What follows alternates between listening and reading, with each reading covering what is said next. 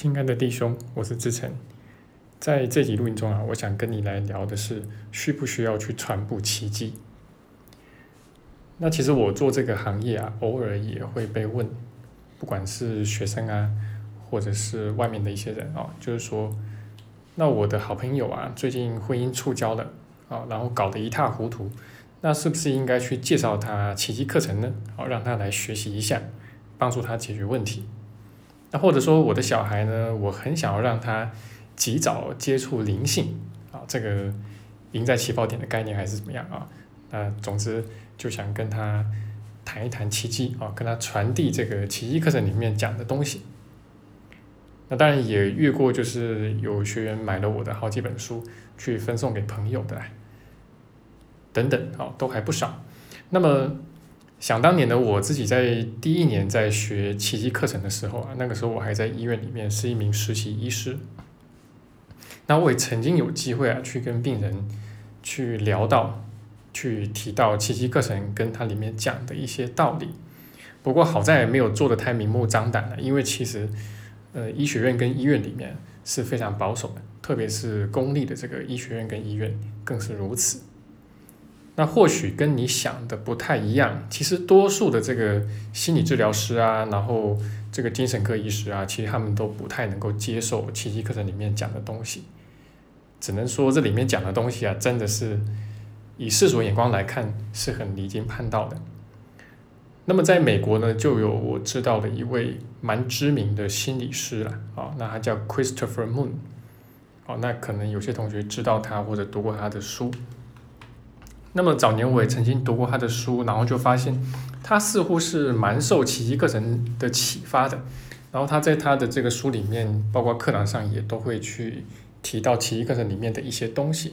但是他其实是把奇迹课程里面关于形而上的那个部分，包括像上主啊、圣灵啊这些东西，就硬生生的把它给切掉了。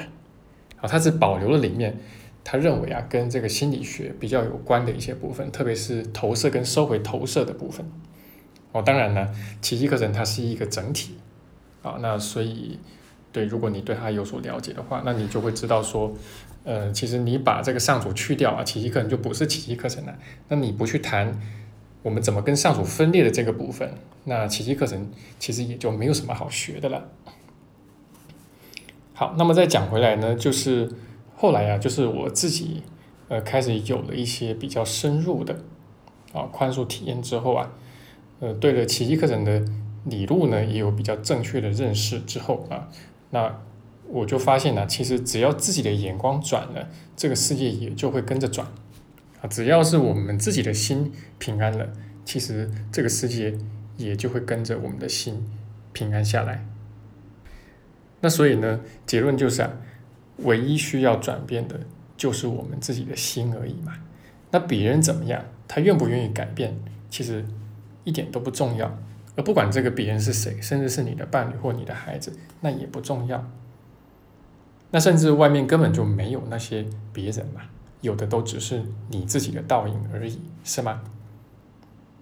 好，那也因为是这样，所以我在七年前开始出来教奇迹课程之后啊，可以说大部分的时间，呃，都能够以一种轻松愉快的心境来跟学员相处。好，那。不管他们是不是在小我里面卡了很久，甚至在同一个小我的套路里面、模式里面卡了很久，我也不太会为他们感觉到焦虑，也不会觉得有什么要去棒喝他们的这种心理需求啦。那么前天礼拜六啊，刚好我有机会去参观我们台中市的一个艺术博览会。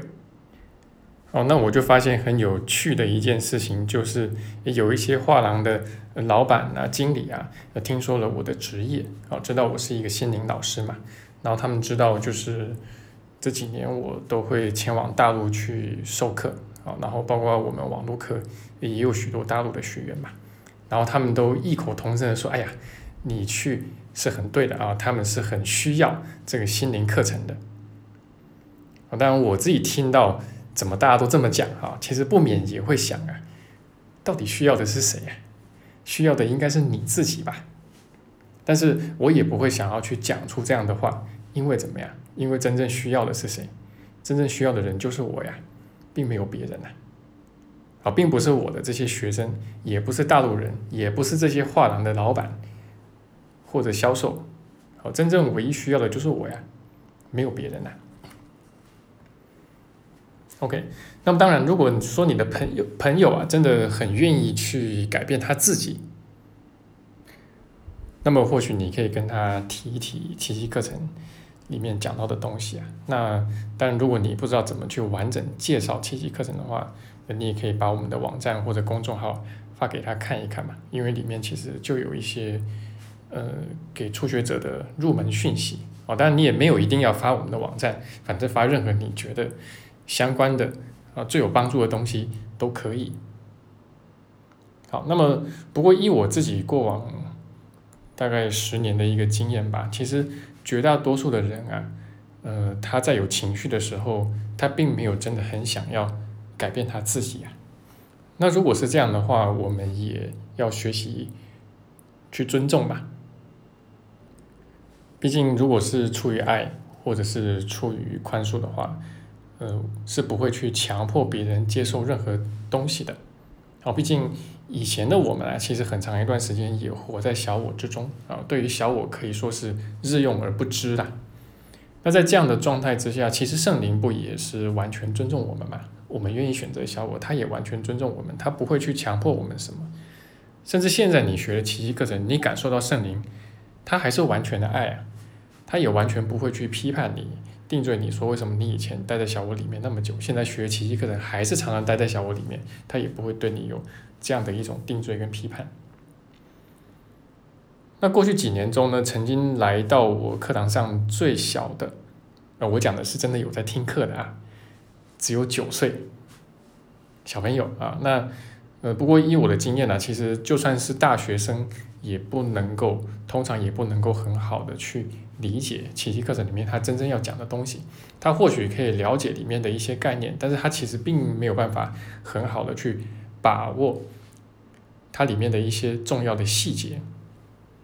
似乎啊，就像很多人所感受到的，就是你得在人生的过程中有一些比较大的挫折，你比较能真的去了解他想讲什么。哦，真的能够去体会到为什么他会说这个世界没有希望啊，小我的世界没有希望。好，那奇迹课程呢？它其实有很多埋藏在字里行间的所谓微言大义了。好，那这些个微言大义，你必须要去识别出来啊，你要去把它给读出来。那这样的话，奇迹课程你才能够真正能够深入，而且可以把它弄通了。啊，那我们常说魔鬼藏在细节里面嘛。那么以《奇迹课程》这部书来说啊，也可以说圣灵也藏在细节之中。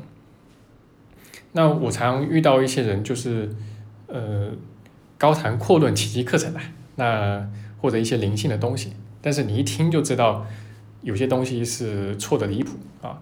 那这个错呢，其实往往就是出现在于呃对这个细节啊没有弄明白的一个缘故。哦，那这也是为什么。